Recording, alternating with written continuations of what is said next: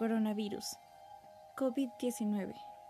Esto que últimamente nos transforma y nos mortifica y nos hace encerrarnos en un mundo en el que pensamos que ya no tiene una salida.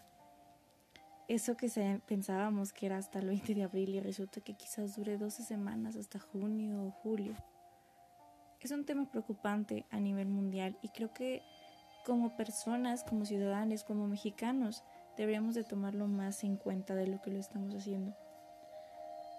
Hago este podcast para dar a conocer algunas de las cosas que yo creo ante la Secretaría de Salud por lo que he visto que son correctas hacer.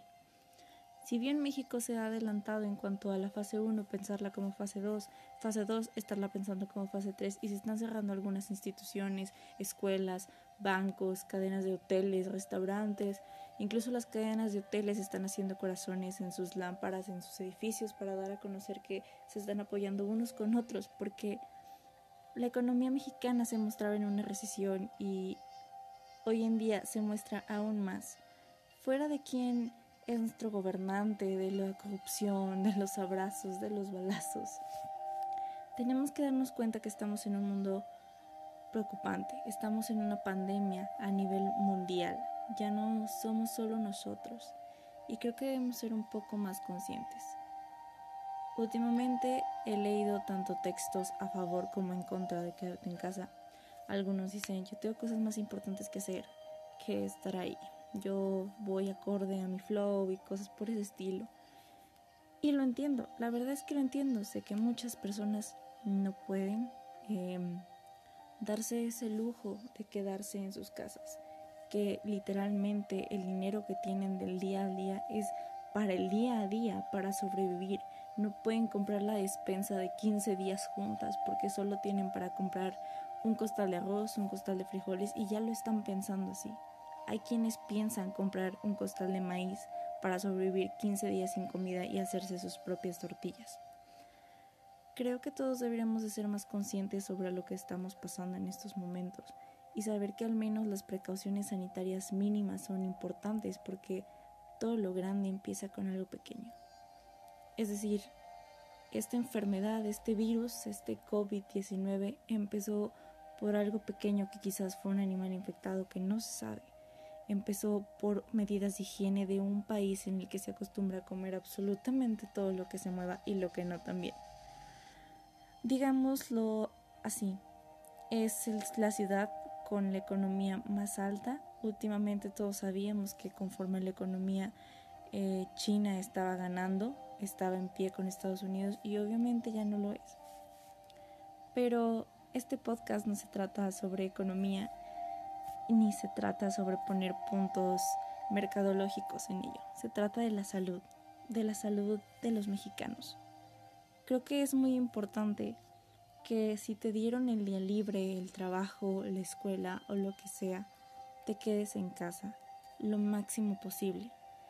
Si tienes pareja o algún amigo que deseas ver, pónganse de acuerdo que sea al menos en la casa de uno de los dos y que no estén tan expuestos a las cosas.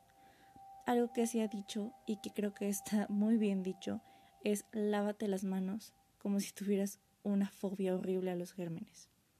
Y es cierto, deberíamos hacerlo. ¿Cuántas veces no nos tocamos la cara y nos salen granitos por esa misma sociedad que nosotros nos contaminamos? Imagínate un virus entrando a tu sistema, a tu piel, a tus poros, a cada uno de tus poros, solo porque no te lavaste las manos.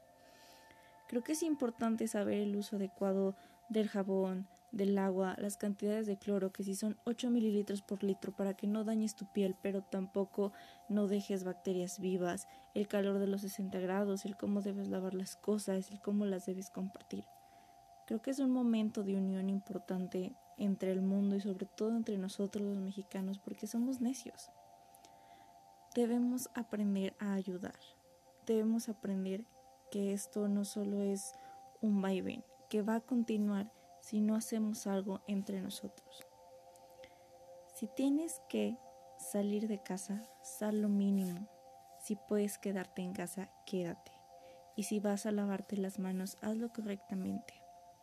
Se empieza con las palmas de la mano, se puede tallar con un cepillo, incluso puedes con tus mismas uñas, primero una mano y luego la otra. Se empieza por la palma y luego se hacen los dedos como si fuera carrusel. Se empieza con el torso, se hace hacia abajo, todo se hace hacia los codos para que los gérmenes caigan y de esta forma no contamines tus manos ni caiga nada en, tus, mm, en tu cara o todo lo que vayas a tocar. Después agarras el papel y no precisamente lo tienes que frotar en tus brazos. Tienen que ser con toques suaves porque incluso el papel tiene bacterias. Espero que aprendamos a cuidarnos, no solo a nosotros, sino a las personas más grandes, a nuestros abuelos o a nuestros niños, a nuestros bebés, porque se han registrado tres casos a nivel mundial sobre niños que están enfermos de COVID-19 y quizás esos tres se pueden multiplicar.